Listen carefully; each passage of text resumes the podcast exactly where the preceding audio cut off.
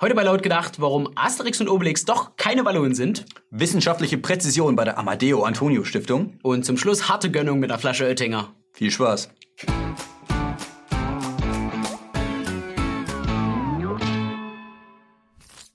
Die Flüchtlingskrise hat unser Land verändert.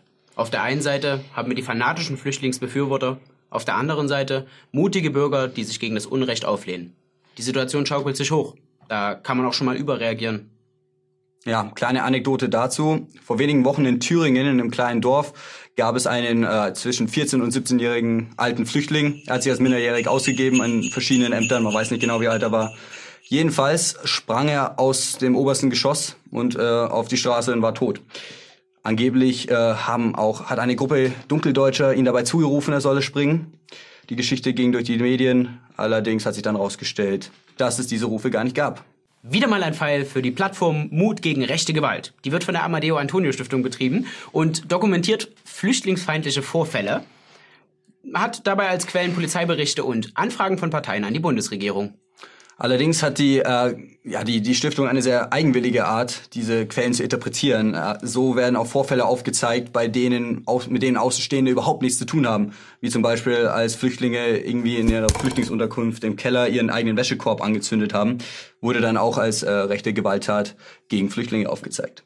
Ja, oder wie der brandenburgische Ministerpräsident Beutke gesagt hat, bei der Polizei wird jeder Übergriff, bei dem nicht erwiesen ist, dass es keine rechtsextreme Motivation hat, in die Statistik hineingezählt.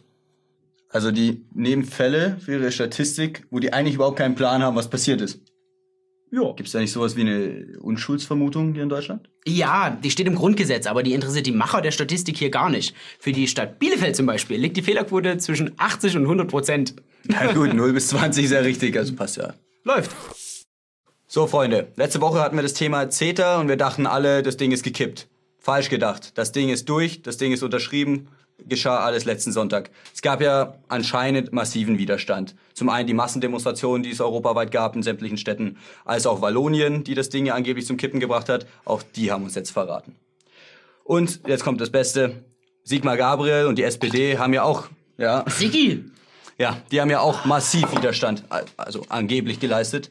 Allerdings hat sich das Ganze dann doch ein wenig anders entwickelt. Meine Fresse. Verhindert wurde das Abkommen jetzt nicht. Ja, die Widerstandsparteien und Widerstandsgruppen entpuppen sich ja eher mehr so als zahnloser Tiger, als Hauskätzchen, als Miezelkatze. Äh, Sigmar Gabriel sagt jetzt, äh, als der Drops gelutscht ist, mit CETA begann die gerechte Globalisierung. Mit europäischen Standards für Verbraucher- und Umweltschutz, mit Arbeitnehmerrechten und dem Schutz der öffentlichen Daseinsvorsorge vor Privatisierung. Die SPD hat doch den Arbeitsmarkt geschrottet durch diese 1-Euro-Jobs und diese Hartz-IV-Kacke, die sie da implementiert haben. Ja, also zerstörter deutscher Arbeitsmarkt hin oder her. Die EU handelt derzeit weltweit mit verschiedenen Partnern und besonders TTIP erhitzt mal wieder alle Gemüter. Erhitzt die Gemüter? Mann, Alter, für Sigmar Gabriel ist dieses Ding hier schon gescheitert. Für Walloniens Ministerpräsident ist das quasi de facto tot. Und selbst ähm, der luxemburgische Wirtschaftsminister Dingsbums da, ja, äh, ist der Meinung, dass das komplett neu verhandelt werden muss. Mann, das sind dieselben Spinner, die schon bei CETA gesagt haben, dass das scheitern wird. Die sagen jetzt, dass TTIP scheitern wird. Und Ende vom Lied ist, dass beides kommt.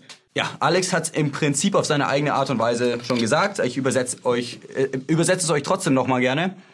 TTIP, die Verhandlungen laufen nach wie vor weiter und hier Handelskommissarin Malmström hat es auch selber schon zugegeben, indem sie gesagt hat, TTIP ist nicht tot, aber es gibt auch noch keine Einigung. Mal gucken. Ja, Freunde, bleiben wir doch gleich mal bei der EU, nur kommen wir mal zu den Personalien.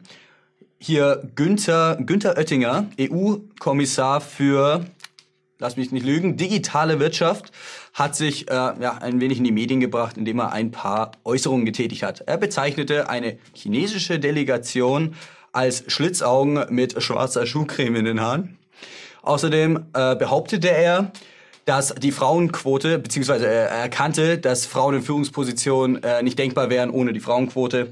Außerdem hat er unseren Horst Seehofer als äh, ja, Rechtspopulisten bezeichnet in einer Light-Version.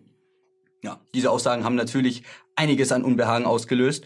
So hat Generalsekretärin Katharina Barley von der SPD behauptet, dieser Mann wäre nicht, äh, ja, man könnte es keinem zumuten, dass ein solcher Mann Kommissar wird für die Haushaltsangelegenheiten. Also wir sind ja nun wirklich die allerletzten, die sich bei rassistischen Äußerungen direkt an die Amadeo Antonio Stiftung wenden und dort anscheißen. Aber Horst als Populisten zu bezeichnen, das geht zu weit, Alter. Ja, also dieser Oettinger ist 2009 sozusagen durch eine parteiinterne Entsorgungsaktion von Merkel nach Brüssel geschickt worden, ähm, war dort erst zuständig für den Energiebereich, hat sich dafür Fracking ausgesprochen. 2014 ist er dann ja, in die Digitalwirtschaftsabteilung sozusagen gewandert und war da der Meinung, dass das Thema Netzneutralität schon so Taliban-ähnliche Entwicklungen nimmt. Ja, ihr habt gesehen, der Typ ist richtig inkompetent, aber was macht man denn mit so jemandem, der nur Scheiße baut? Richtiger Larry, der Mann. Man müsste irgendeine Position haben, wo der keinen Schaden anrichten kann, wo der bloß so ein bisschen rumsitzt und nicken muss und so, ja, eigentlich nichts zu sagen hat, bräuchte der. Wie wär's mit Bundespräsident? Alter, das ist es.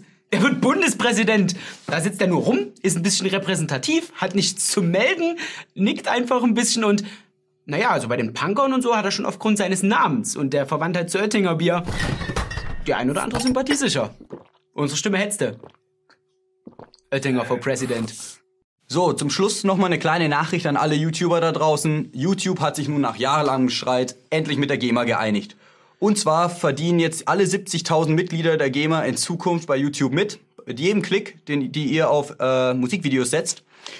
Und das hat den riesengroßen Vorteil, dass der Sperrbildschirm bei eurer Lieblingsmusik in Zukunft kein Problem mehr darstellen wird.